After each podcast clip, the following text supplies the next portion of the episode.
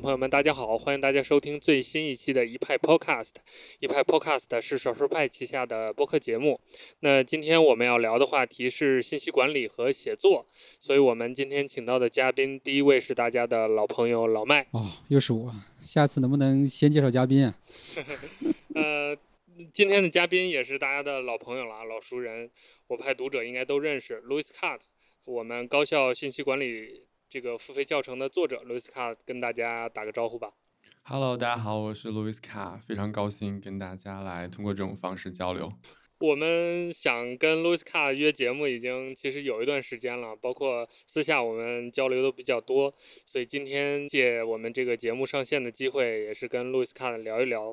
呃，我们今天想请 Louis Card，还有一个原因是他的这个大家都知道，这个高效信息管理术的教程一直是我派读者特别喜欢的一个教程。那这个教程，Louis Card 这最近这差不多一年时间，呃，又重新回顾整理，然后做了一个更新，可能会在呃最近这段时间放出。所以我们也想借着这个机会，请 Louis Card 跟我们就很具体的聊一下，类似于信息管理啊、个人的这个效率管理啊，还有比如说生产力工具啊，还有写作啊这些方方面面的问题，这也是我派读者一直以来都很关心的一个话题。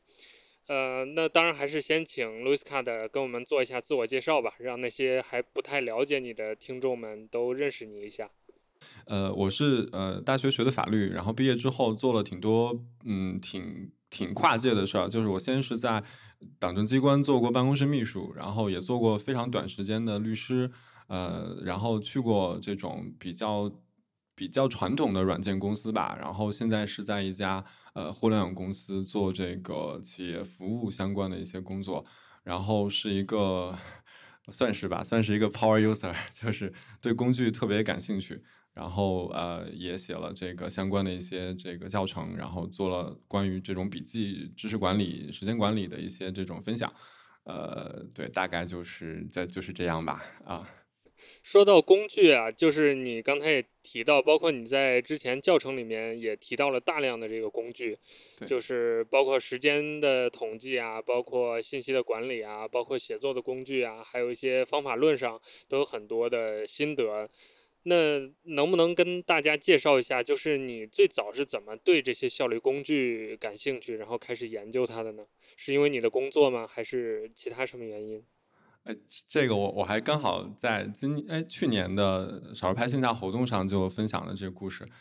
这个是稍微有点就是不一样吧。就是我我自己是一特别早就意识到自己其实不是特聪明的一个人，从小学我就意识到。然后 对，然后就就那个时候就因为我我特别刻苦嘛，就小学特别刻苦，然后就但是我身边有一些特别厉害的人，就很轻松的就能达到我那个水平。然后到了高中之后，我发现这个刻苦已经已经已经不能让我取得轻松的取得一个比较好的成绩。然后就我就发现自己跟身边的人还是有挺大差距的。然后我就想说，用什么方式去能够。把这个差距就天天生的这种差距去追平，所以尝试了特别多的方法。那个时候我我在县城嘛，就去县城的图书馆里面去找各种这个方法论的书籍哈，然后看的都是什么拿破仑希尔的成功学，所以特别不靠谱，然后也没有解决自己的问题，就依然还是很辛苦。所以到了大学之后，就是开始接触有了自己的电脑，然后开始接触到工具，比如说那个时候，呃，零八年这个暴露年纪了哈，零 零八年的时候。印象笔记应该是刚出来，很多生产力工具就就很早期那时候，然后是什么 OmniFocus 之类的我还都没用上，然后就什么 Remember the Milk 最早的我用的 GDD 的工具，还有什么 My Life Organize 之类的，然后就开始用这些工具。我觉得这些工具其实能帮我就是提升效率，呃，就可以就跟这些人拉平这个水平。所以就从那个时候开始就一直喜欢做琢磨工具，然后到。到工作的时候，就一直以来就就这个就没没没放弃，然后给了我很多的这个正反馈吧，所以就就越兴趣就越来越大，就大概是这么一个渊源。对。那走到今天，你觉得这些工具对你的职业经历，或者是你的职场的实际的一些处理问题的方式，有没有什么比较具体的影响或者变化呢？哎，这个还真是有，就是。我是从那个大学毕业，其实大学的时候没什么帮助，大学的时候给了我很多负面的影响。就就因为我我那时候觉得自己记忆不好，所以我我第一次发现 Anki 的时候，就是一个记忆闪卡，就是这样的工具哈，就通过艾宾浩斯曲线帮助你记忆。然后我特别的兴奋，那个时候都不是 Anki，是更早的叫 Super Memory，然后就每天研究那个，那还挺复杂的。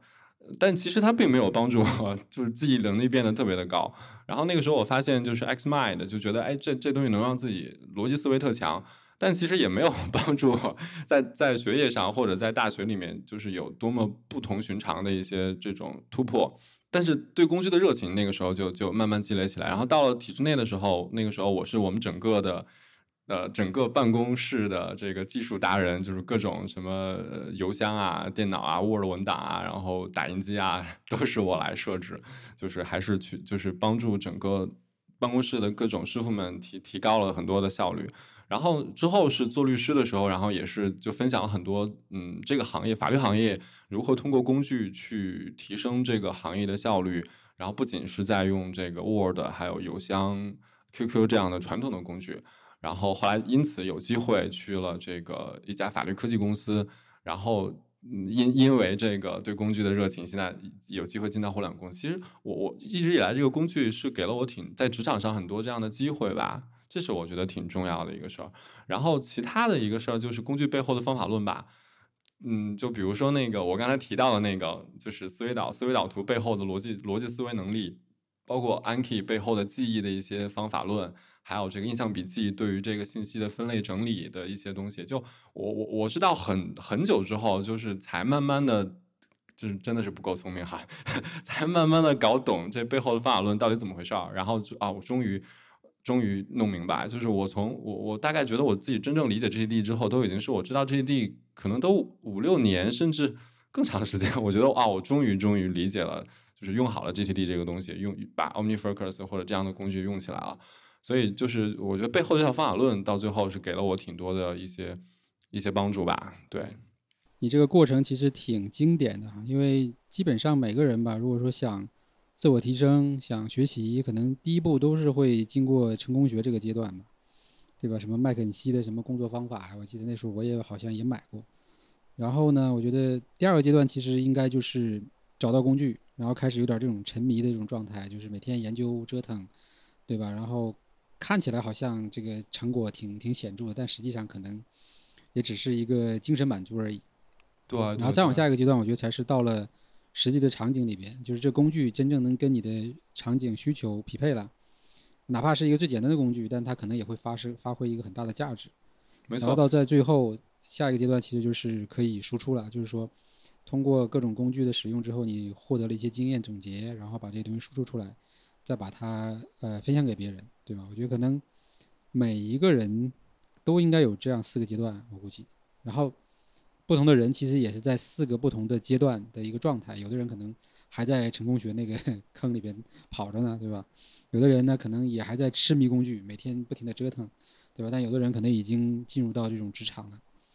对。所以这个我觉得这四个东西是可以作为每一个人自我分析。自己对于工具使用以及自我提升的一个阶段性的东西。哎，这个我其实真的是特别有感触，就是就是我我我我当时在那个分享的时候我也讲，就是我我曾经有一段时间就因为觉得工具终于是自己能够解决自己就是的问题的一个抓手，然后就特别沉溺于工具，那时候就把工具当做一个一个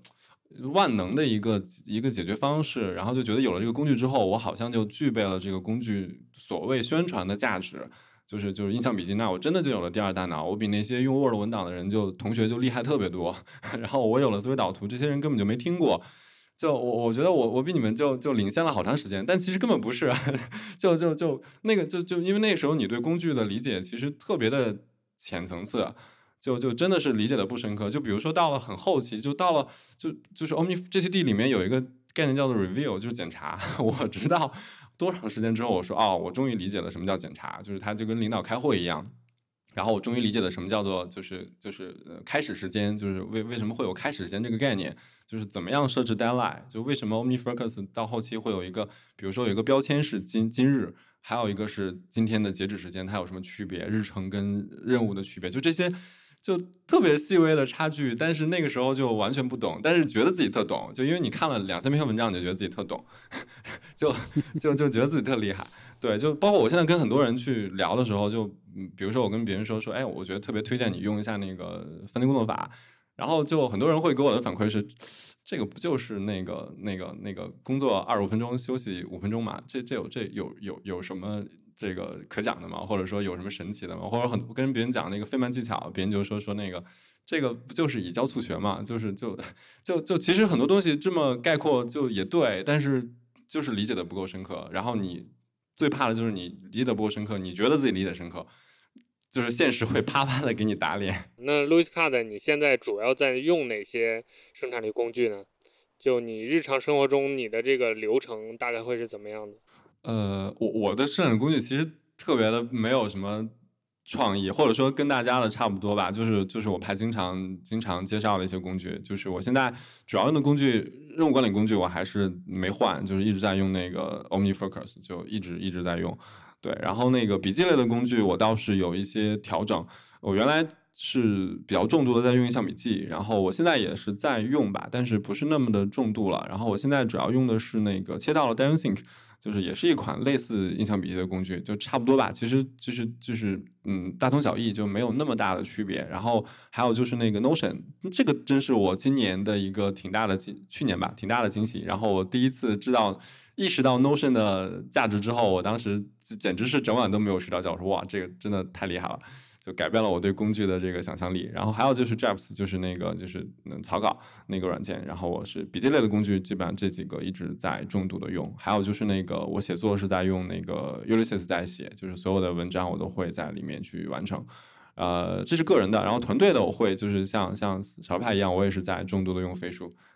就是所有的工作相关的文档资料，然后会议什么的都是在飞书里完成。今天我们聊天给我的感觉就是好久没有听过很多那个 app 早期的那些名字，或者就你刚才提到的很多早期的 app，就是也是我差不多上大学的时候最早接触到的。我最早玩这些效率工具，其实呃不是从 app 开始了解这些理论的，我反而是比如先知道有 GTD。然后慢慢的一点一点摸到了那个 OmniFocus 这种东西，然后我先知道的思维导图，然后慢慢摸到的什么 Xmind，还有 Windows 上有一个比较常用的 MindJet 那个呃 App，就类似于这样的一个过程。那就是回到今天，你觉得生产力的工具发展到今天，它的这个形态是不是已经到头了呢？或者说在你看来，它还有什么新的潜力可以挖掘吗？说实话，我我我真的觉得，我曾经以为笔记类工具也就这样了。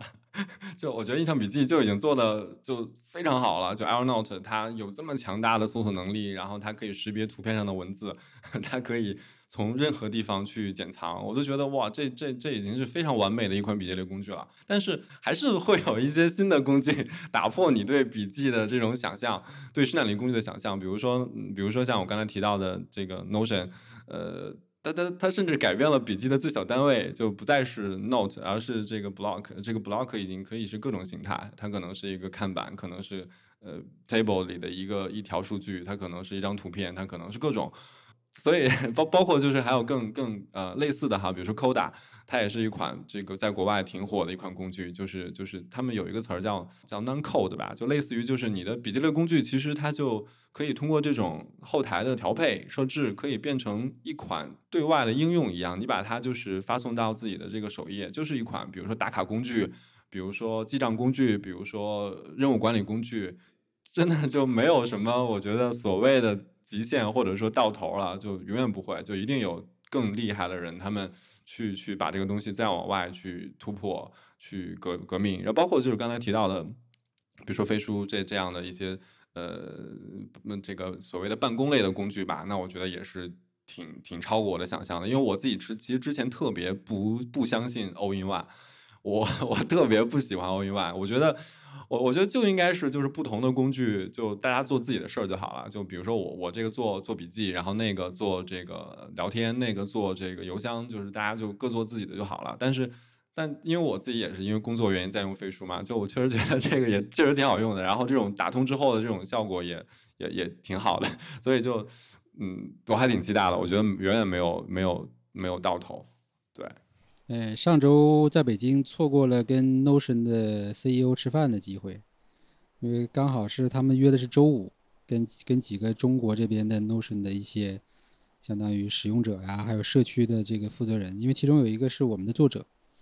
然后结果我是订了周四的机票，所以其实还挺可惜的这个机会。对对对，就就我觉得这这样的工具真的是挺值得聊的，因为我我自己其实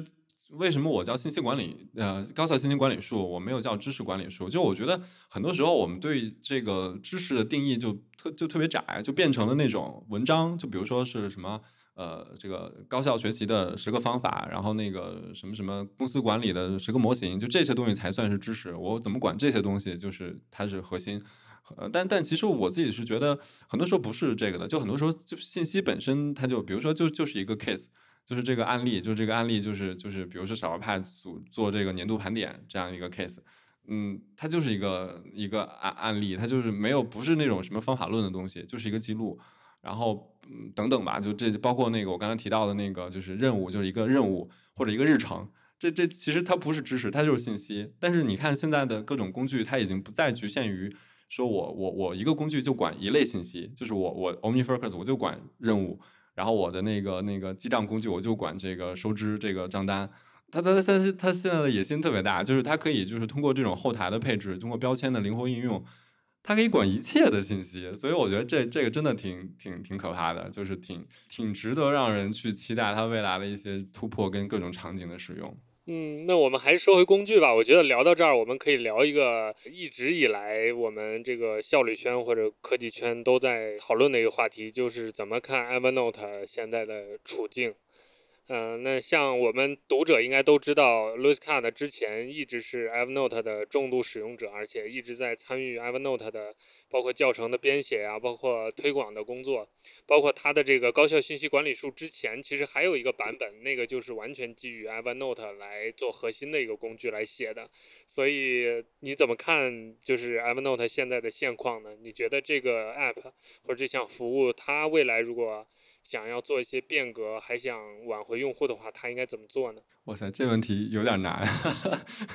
就就我说实话，我我依然是也是印象笔记的用户吧，就 Evernote 的用户吧。就是就我依然觉得它是一个挺挺伟大的一个软件，就是在一段时间之内给了我特别大的帮助。包括现在，其实我觉得它也依然能够成为绝大多数的呃呃对工具感兴趣的人的一个。绝对称职的核心的生产力工具，只是它的一些这种呃，怎么讲，就风格可能最近这段时间，我我我我觉得可能不是特别的 match 我这边的一些需求。说实话，很多人对工具的使用其实是比较的基础的，就是大家没有必要就是把一个工具的所有的功能都用起来，就也没必要就是一定要就是买一款，比如说一一款工具一百一百一百块钱一年哈，我一定要把所有的工具都用用起来，我才能值回这个票价。其实不是，我觉得绝大多数人可能能用到百分之五的这个功能，就反而是一个常态。但是这核心的一些功能，说实话，印象笔记也好，Evernote 也好，它做的真的是蛮蛮扎实的。就包括我自己现在在用其他的工具，就是在剪裁上真的是大象还是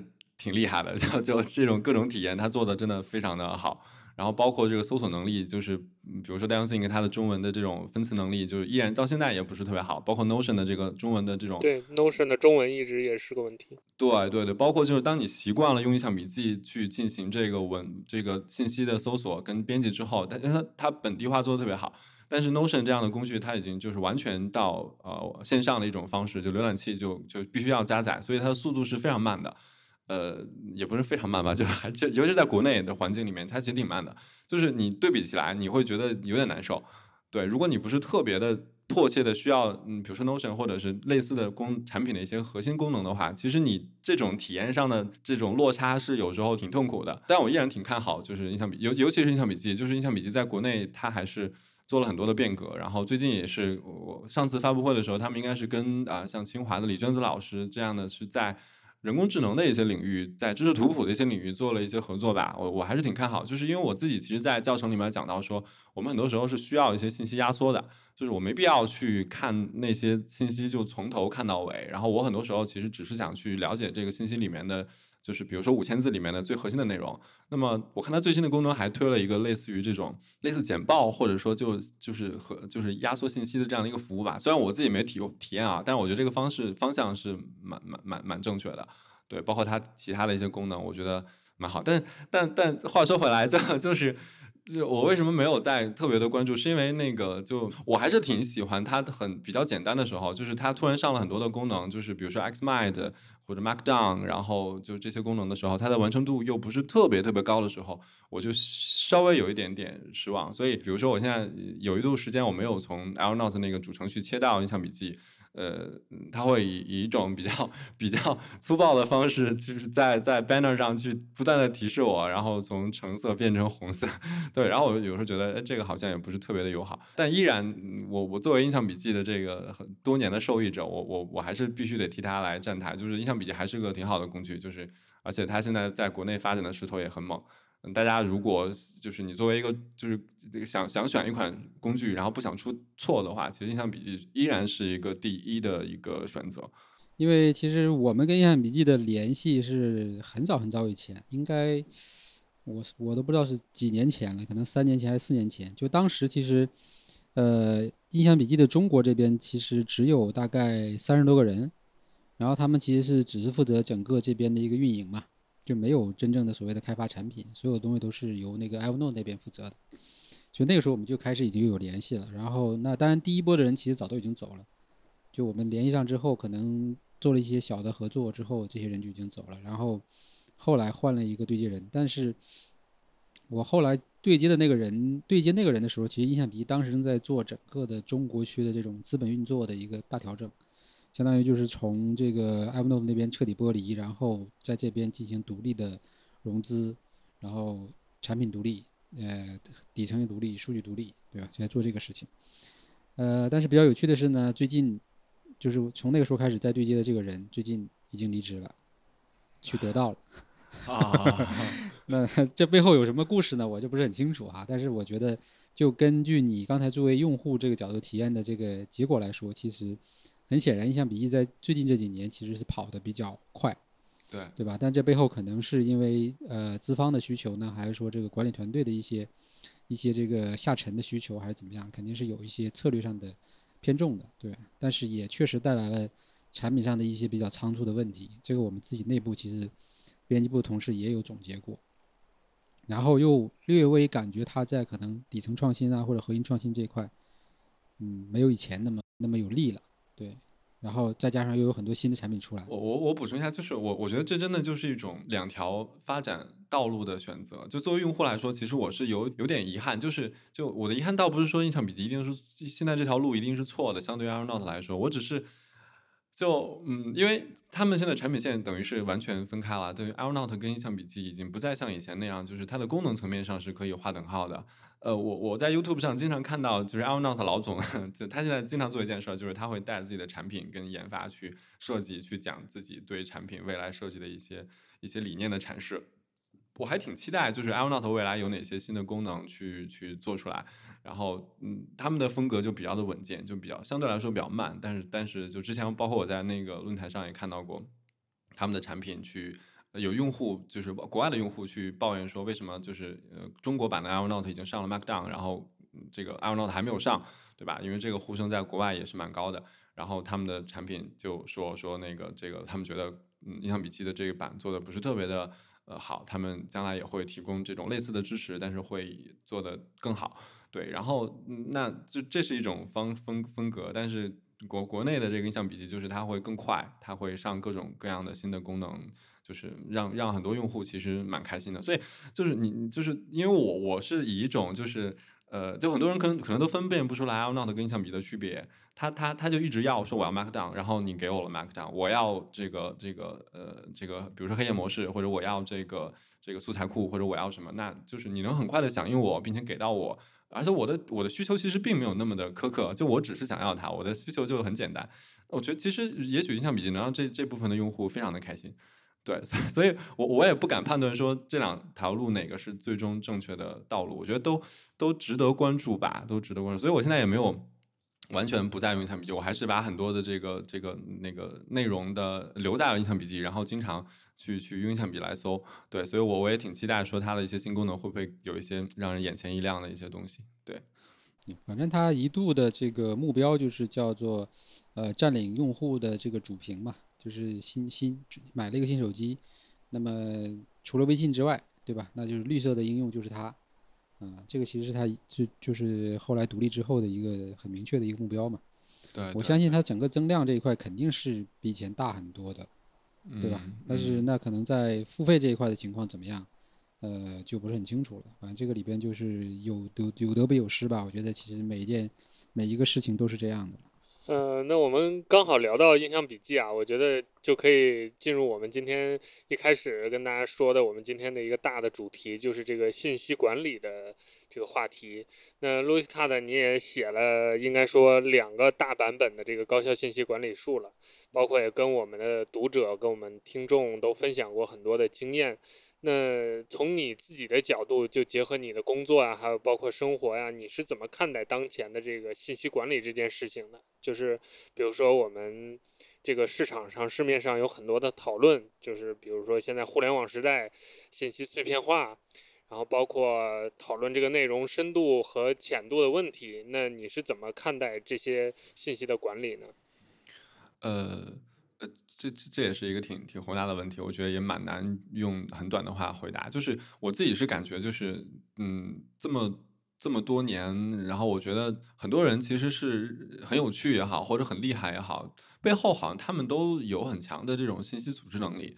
就他们永远能知道最新的发生的事儿跟最有趣的事儿。然后还能分享出来，就这这样的人其实挺挺厉害的。所以我觉得背后其实就是我刚才说的这个信息组织能力的强大带来的信息的优势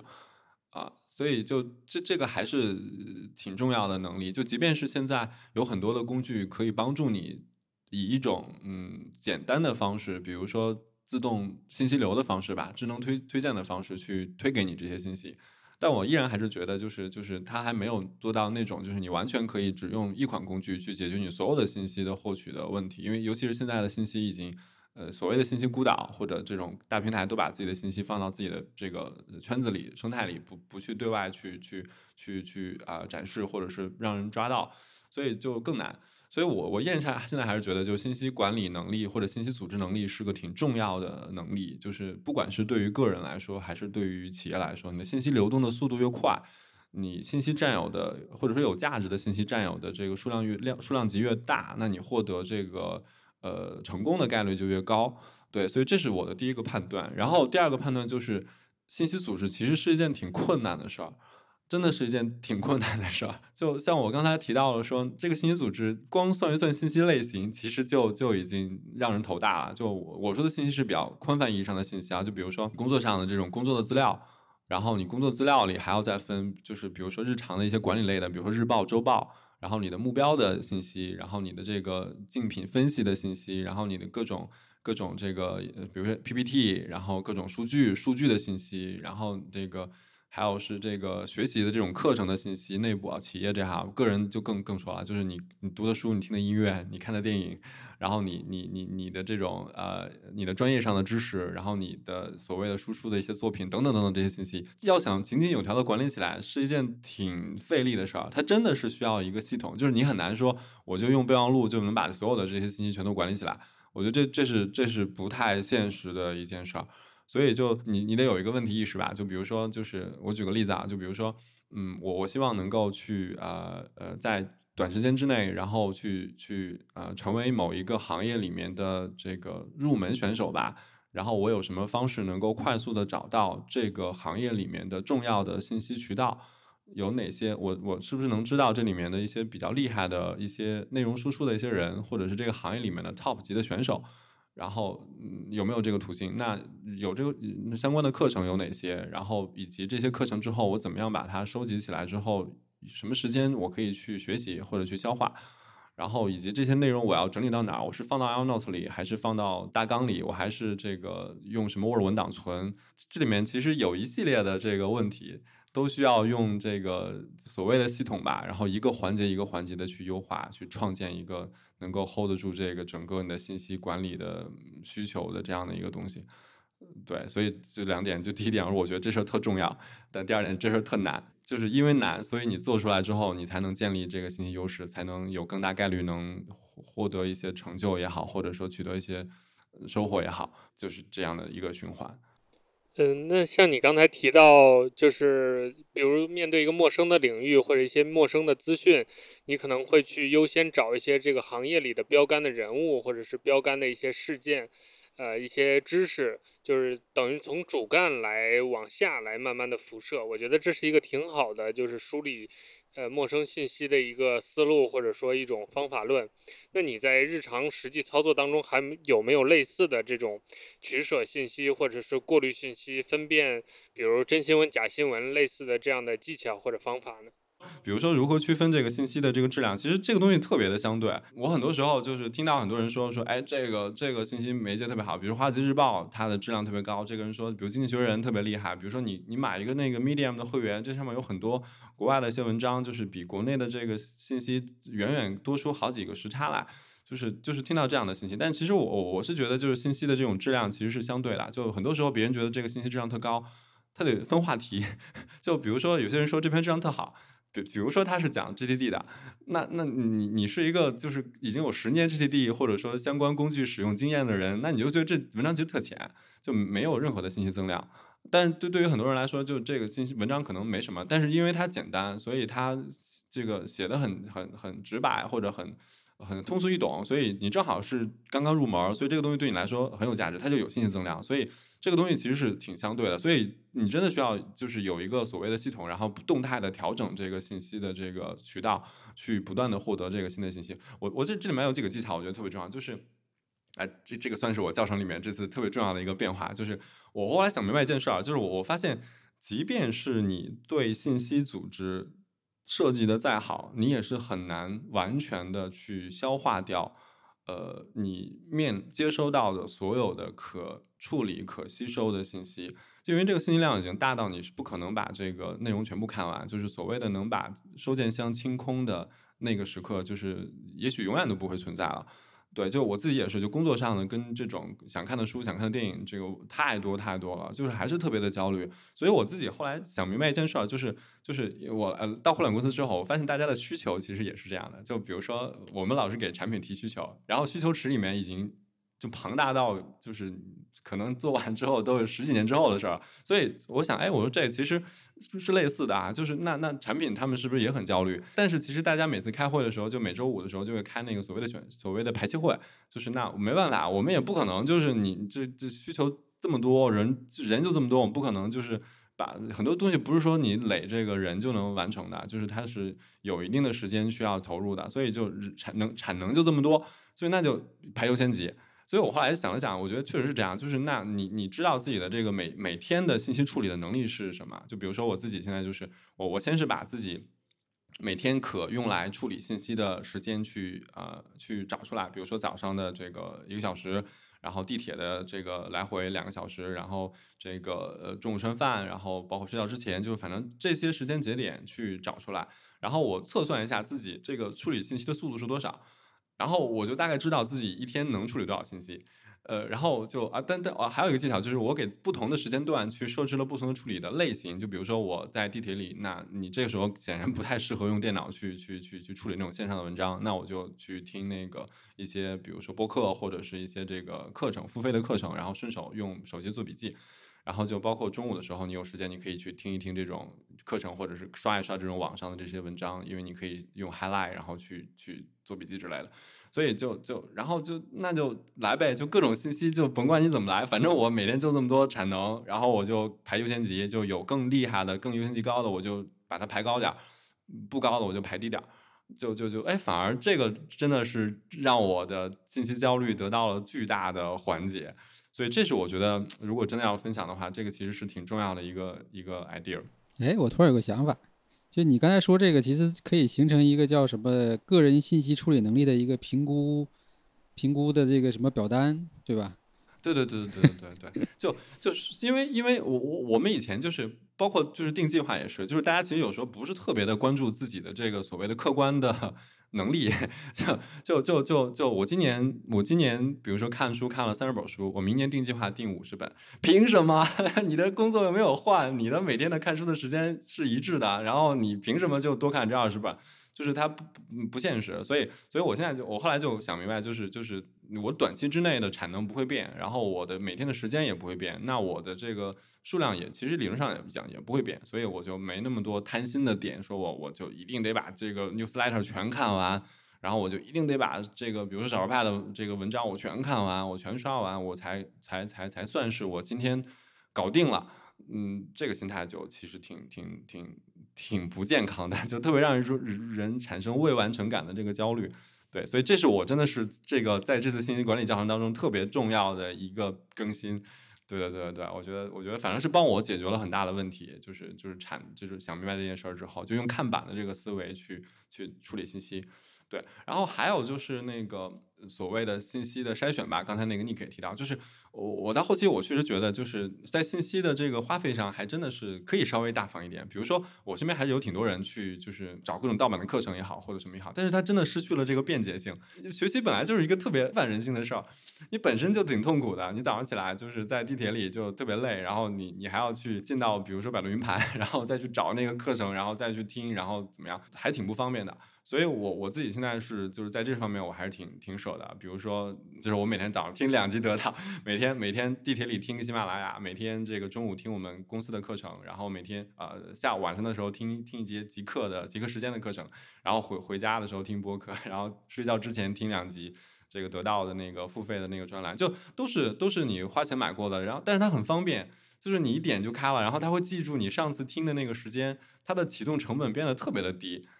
对，就就导就你就可以，你就更愿意去做这个事儿，它就变得没那么困难。所以这这也是我觉得挺重要的一个那个所谓的心得吧。我在曾经在二零一六年的时候吧，那个时候我我刚从还是那时候还在做做律师吧，然后就是当时华海哥就陈华伟，然后还有杨洋、高彦鹏，我们几个正正好是都是在行的行家，然后一起就是做小能熊，然后那个时候就那个华海哥。当时就提了一个，也不是他提的，他他发现的，但是这个真的是对我影响特别大。就是他说他找到一个人，就是应该是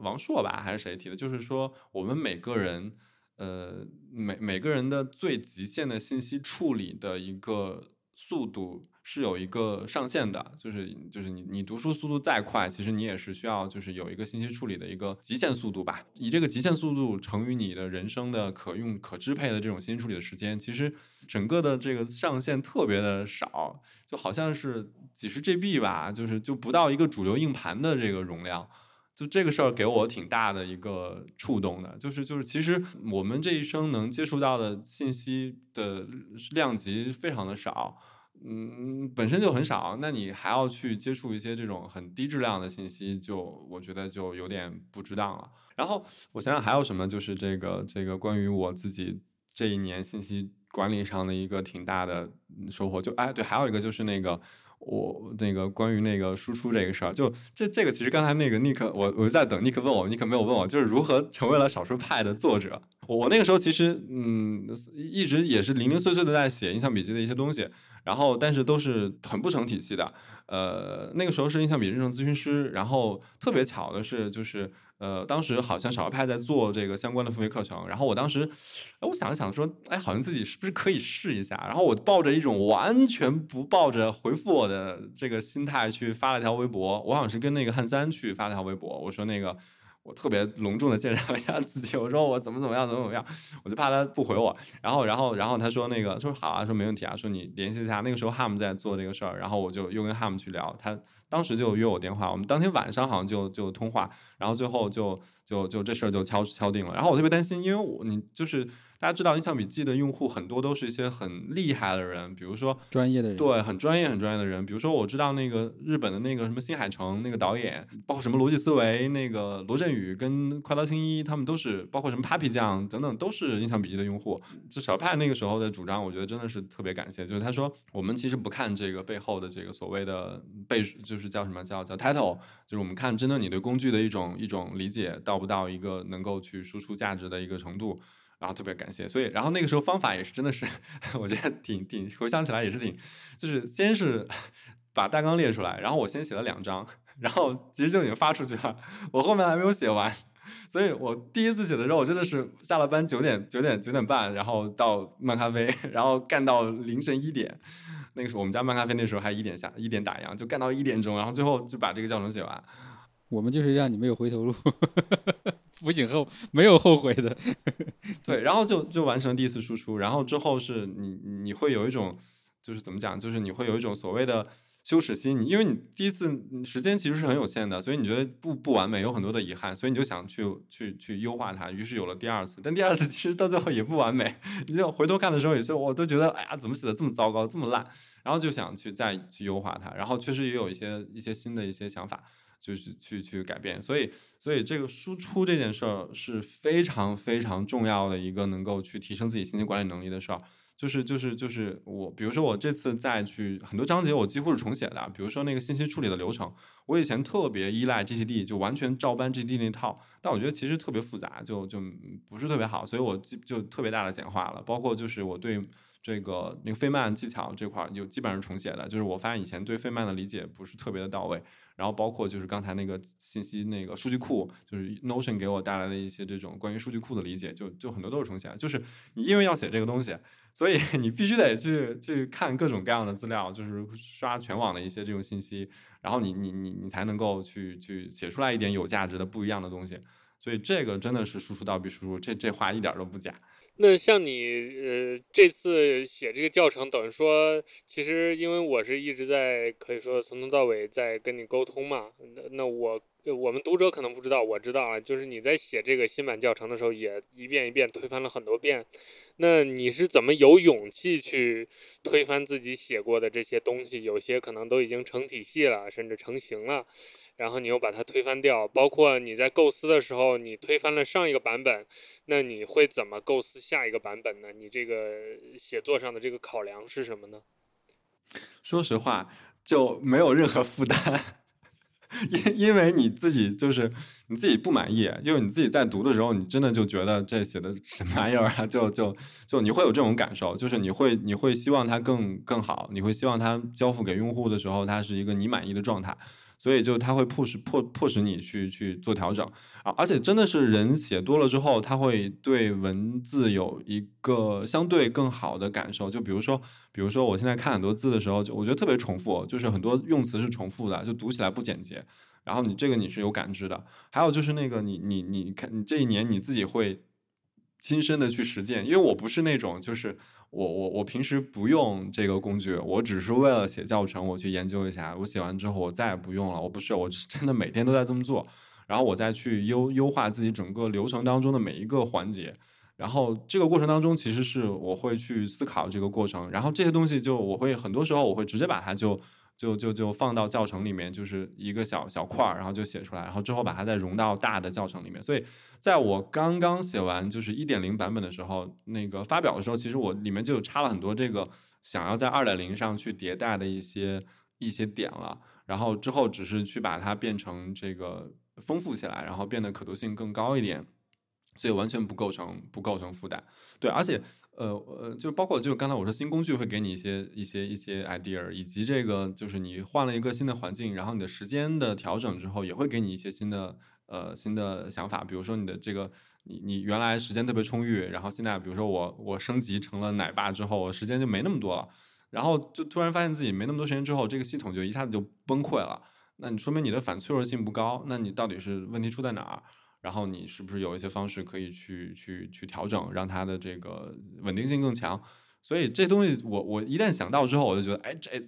可以，这解决我自己的问题。那那我是不是应该把它写到教程里？就说不定也能解决别人的问题。就特别明显的一个例子啊，这我就不剧透了。但是我我可以先说一下，就比如说我那那时候那个那个这这个也发到 Power 加上了，然后当时是怎么用那个信息，怎么用屏幕时间去去防止这个信息沉溺，或者说屏幕成瘾。然后我当时就写了一个，发表完之后，然后我自己就遇到了一个 bug，就是这玩意儿就就每天到了十二点之后就就就开始刷到新一新一天的限额嘛，所以那个很多时候我都是十二点以后开始刷抖音，刷到一点多，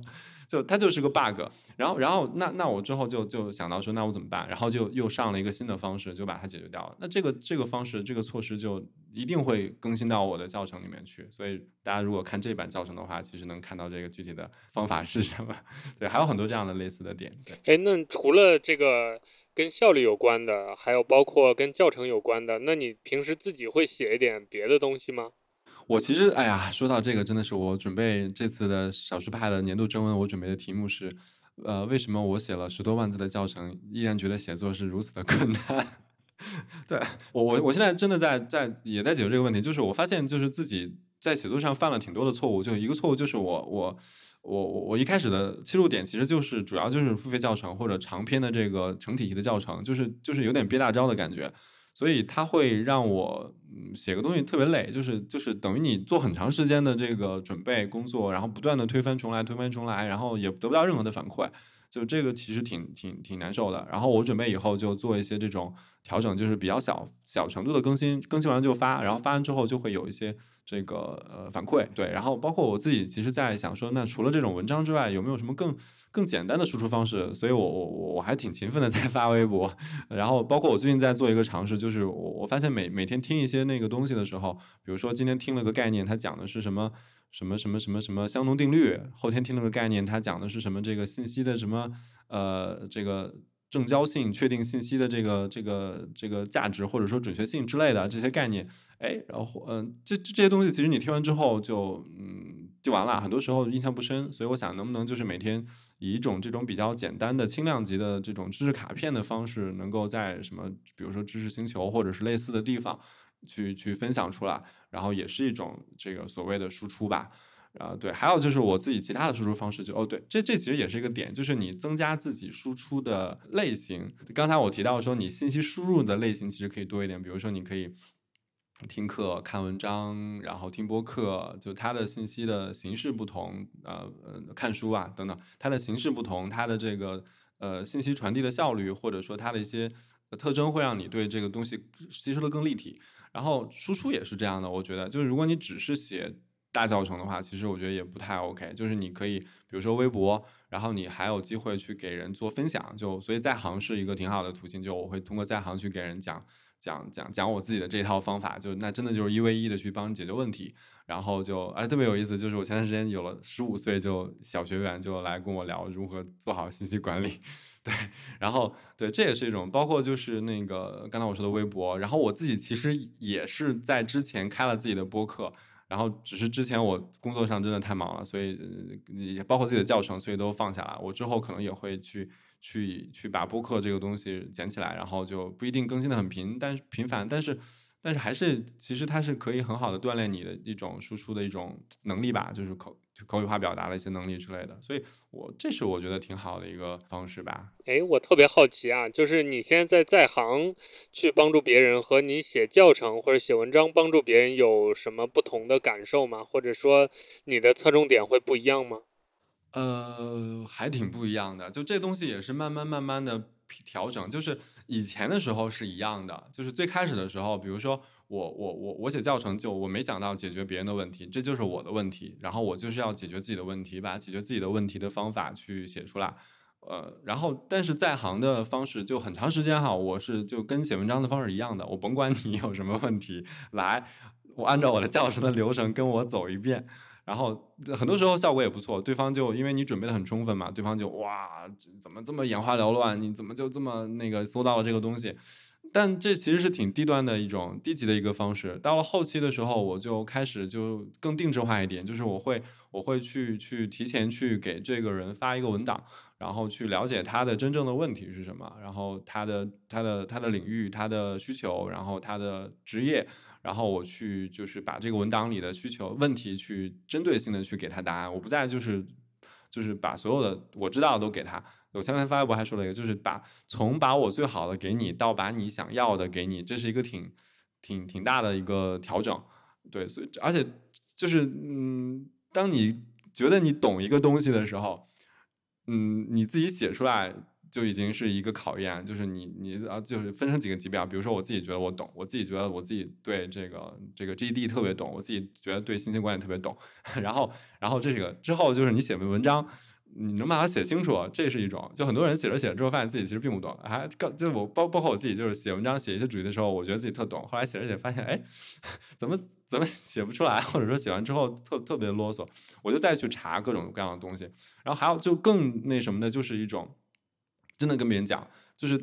他完全不懂什么这种工具，他从来都没听过，他就是一个高中生在国外读书，他你要跟他讲清楚。什么叫做间隔记忆？什么叫做多样化学习？什么叫为为什么我们要去有复述的意识？然后冥想的价值，就你就得真的对这东西理解，然后你去能深入浅出的去告诉他。还要挺重要的一点就是，我为什么还没完全放弃在行？就是因为它的杠杆其实挺低的，有这个时间你可以去，比如说写文章或者做别的事儿，它的杠杆特别高，然后也赚不了多少钱。但是你能认识到特别多有趣的人，比如说我我我通过在行认识了。呃，心理咨询师，然后这个法心理学博士后、法学博士后，然后投资投资人，然后什么非洲的销售，各种各样的一些一些一些行业，我从来都没听过。然后，然后，而且他就你跟他聊的时候，他也会反馈给你一些这个呃，就是比如说他们行业里面的一些怎么样做这个所谓的知识管理也好，信息管理也好。然后你就会有意识的把它补充到你自己的这个这个体系里面去，去不断的优化，或者你真的意识到说，哎，我原来大家其实的问题是这儿，不是你以为的那个问题，你你的那个问题其实很小众，嗯，写出来有有有价值，但是没有那么大的价值，对，它是一个反正不太相同的一个反馈的一个机制吧，嗯，而且很有趣，就认识有趣的灵魂，而且还能有钱，对啊，其实。我们其实也会发现这个问题嘛，就是线上我们再怎么热闹，但是线下的这个价值其实是不可取代的。包括我们也在一直在想想去做线下活动啊，包括明年可能会做的更多。包括像这种播客形式的这种，我们是属于这个重启吧。其实也是因为就是我们发现，我们通过线上写文章这种单向交流，以及通过这个 IM 工具做一些这种打字沟通。然后跟我们去这个嗯连线聊天或者在线下见面，对吧？这个中间的还是有很多信息量的这种我们讲叫缺失，或者是一个断层，对吧？我觉得这个其实嗯没有什么取代不取代的，我觉得未来还是从沟通交流这角度来讲，还是有要有这么多这个维度要同时存在的，对。我这里帮我们听众补充两句啊，就是我们听众可能有的不太了解在行这个平台，它是一个类似于一个中介平台，但它中介的服务呢，其实是一对一的这种指导服务。比如说你有自己的职业技能，假如你是一个医生或者是一个律师，那对方他可能需要医疗或者是法律上的专业知识的帮助，那。在行这个平台可以促成你们见面，那 Louis Card 也是在行上的一个行家，应该说，那他当然就是主要擅长的就是个人效率的辅助了，呃，所以聊到这儿，我觉得我们今天到了一个总结的环节了，就是我们也请 Louis Card 刚才跟我们聊了很多，呃，关于这个个人的效率的提升啊，包括这个生产力工具的使用啊，还有包括一些写作的心得。那我想请 Louis Card 在我们节目的最后，呃，整体的系统的再总结一下，呃，包括你的生产力的一些理念，包括你对于信息管理的一些理念，包括你对于个人效率的这个观点，呃，让我们读者对于我们这个整个的个人信息的这个管理，包括日常的这个个人的一些自律啊、要求啊，有一个成体系的认识。我的核心观点其实就是刚才提到的，我觉得信息的管理、信息的组织能力是很重要的一个一件事儿。对于现在的这种绝大多数都是知识密集型的呃知识工作者来说，所以我我我还是挺希望大家能够多花一些这个精力，给他多一些关注，然后舍得去花时间去呃构建自己的一套。个人的生产力系统吧，然后就是能够去呃把这个就是自己平时遇到的一些这个问题，就比如说不管是你在这个哪个环节吧，就是工作当中的，还是生活当中的，还是学习当中的，就是大家肯定有会遇到自己一些问题，然后这些问题就是不要放任它飘过去，然后试图用一些呃一些方法论，或者是用一些工具能够去解决掉。然后就像我自己就是就是我遇到一个问题，我觉得哎，我是不是可以用这个工具解决？是不是有前人的一些方法论我可以借鉴？哎，我可能就把它解决掉了。然后慢慢慢慢的，你的这个生产力的这个系统就变得越来越好用。它就会给你很大的一些帮助和支持。对，然后就是包括我自己在工作上的遇到的一些，这个他们很多程序员他们的项目管理的方法，然后我们现在的他们的一些公司的 OKR 的方法，然后我都能把它用到自己的个人的这个这个这个管理上，然后包括信息管理也好，包括时间管理也好，任务管理也好，目标管理也好，就然后最后这些就都就一通百通了，可以说，呃，我还没到那个层程程度啊，但是大家有这个趋势，对，所以这是一个其实挺重要的事儿，就可以说是磨刀不误砍柴工吧。所以就就大家也不要看不看不上这些，觉得这些东西都是一些奇技淫巧啊，或者是一些这种虚头巴脑的东西。我觉得它还是挺重要的，就是我自己的这个亲身经历吧。对，然后这是我很重要的一点吧。但具体的方法就太多太多了，就是大家可以通过各种方式关注小派的文章，然后然后关注小派的各种更新，以及关注我的这个教程，都都都会还有更多啊，就是这这各种方式吧，然后。希望大家能够尽早的建立一套自己的生产力系统，然后能帮到自己。对，这就是我核心的一个观点。对，我觉得我还是务实一点啊，从这个就信息管理到底对你自己有什么用这个角度来说吧。我觉得其实就以我自己这个自己的经验经历来讲，其实也很简单。第一个呢，我觉得通过信息呢获取的是谈资。什么是谈资呢？就比如说我要出去呃见一个朋友或者见一个客户，那我需要有足够的信息，能够跟他去对谈，对吧？因为很很很正常，就是两个人到见面之后，发现大家不是一个行业的，然后你也不懂他，我也不懂你，大家就在这儿尬住了。那这个事情就本身可能有合作的节点，或者有后续的一些交朋友的可能性，其实就没有了。我觉得这个其实是一个最基础的，就是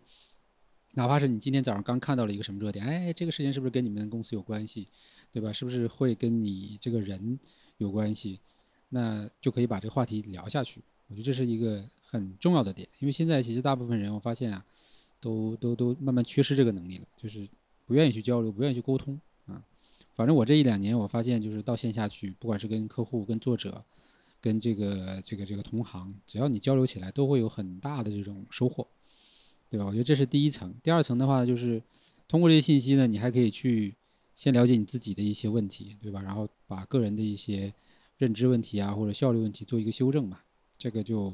是呃一个很基础的一个个人能力提升的，然后再往上一层，其实就到了在工作这个层面，对吧？可能涉及到团队的这个呃知识、信息管理，对吧？因为我们工作中各种总结、计划，这些其实都属于信息。那如果你有一套好的管理体系的话呢，你至少可以让团队的人也会跟着你一起节省很多的这个精力，对吧？然后也可以组织大家一起做学习啊，对，尤其像我这个。呃，岗位对吧？那我其实需要不断的把各种信息去，呃，下发到各个的小组或者部门去，所以这个其实都是信息管理很重要的一个能力。然后再往后，我觉得其实就是到了这个输出这一块，对吧？那像路易斯卡对吧？它做成教程，然后呢，其实就可以呃帮助更多的人，同时也可以获得呃相对说来说还比较不错的收益嘛，对吧？所以这个我觉得是信息管理，就是你最显而易见的，从价值角度来讲，大家可以立刻去。呃，获取的，对吧？那你说重不重要呢？我觉得大家可以自己去根据你的需求去评估一下，对吧？它是是不是一个说很很空泛的一个所谓的这个空谈，对吧？或者是类似于鸡汤成功学的东西，其实就是你真的是立马学了上手就能用。然后呢，确实是每一个人在不同的阶段，然后可能不同的行业都会有自己的不一样的这种信息管理需求。但是我觉得至少咱们可以通过这个。路易斯卡的这套经验吧，可以能够给自己有一个更好的启发和规划嘛，对吧？我们不能不能说这是一个适用所有人的东西，但是我觉得至少你看了之后不会亏嘛，对不对？而且我们定价也不高，是不是？对，所以，嗯，这个我觉得其实是我比较实在的总结哈。然后最后一个呢，我还是得 打广告，就是像前面我们其实中间聊到了，我是没有来得及插入，我觉得其实就是我们少儿派对于这个作者的一种，啊，尤其是专业作者或者叫付费内容作者的一种态度吧，就是我们确实是希望更多这种中腰部的，呃，这些好的这些这个经验分享者，对吧？能够成为我们的这个长期合作作者，对吧？路易斯卡其实我们也有两年还是三年的时间，你第一个教程出应该是两年前还是三年前吧？应该是一七年吧，我记得。对对对对对。对呀，但然后我们持续其实一直在。保持很好的这种互通，然后我每次去北京，那我们都会在一起对吧？吃饭啊，或者是这个喝咖啡啊，对吧？还聊很多工作上的东西，对我觉得其实就变成了朋友。这个我觉得其实是非常好的一种状态，然后大家能一起成长。我最近不是写了一篇嘛，就是说我说其实我们的做跟做共同成长，其实到最后可能会成为合伙人的状态。对，所以我其实是希望就是如果有更多呃听到播客的这些在各个行业各个领域里边，觉得自己有一定的这种积累的人，其实可以主动来联系我们，对吧？你不一定是某个领域的什么大咖或者大 V 都不需要，只要你有真正的好的这种经验知识。对吧？甚至在写作这一块，我们也可以帮你去去提升和完成这个路径，对吧？只要东西好就行了，啊，所以这个其实是我们未来、过去、未来，对吧？现在、未来一贯会去呃加强的东西。而且今年的话，我们在这一块会加大精力，就是我们会更把更多的重心是在于扶持这个呃付费内容的作者这一块，对吧？希望有更多好的教程，不同领域的细分的教程出来。而且我的教程这次特别的正心诚意，这个对于老用户一分钱都没有收。哦，对对对，我们还忘了提这个事情，就是这次的 Louis Car 的教程，老用户是免费升级二点零的，所以等于说之前买过 Louis Car 教程的朋友们，可以直接在某一天突然看到你的 页面上所有的内容都更新了。到时候我们会再筹备几天，然后就在至少在过年前是肯定能上线的，也请大家期待一下。对，我们也希望能够获得更多的这些新的用户嘛，因为呃，其实就是这一年我们少儿派在这个覆盖面上也在加大，然后呃，也希望有更多新的用户能够呃看我们看到我们更多的这个内容，嗯，对吧？然后如果说呃有买过的或者说有感兴趣的，也可以去推荐给身边的人。对吧？帮帮我们推广推广。那我们今天的沟通聊天就聊到这里。呃，最后还是感谢 Louis Card 能来参加我们的节目的录制，跟我们分享了这么多关于生产力、关于信息管理，还有关于写作的一些心得和技巧。啊，那最后也感谢我们的听众们收听我们这期的节目，谢谢大家一直以来对我们的支持，谢谢大家的收听，我们下期再见，拜拜。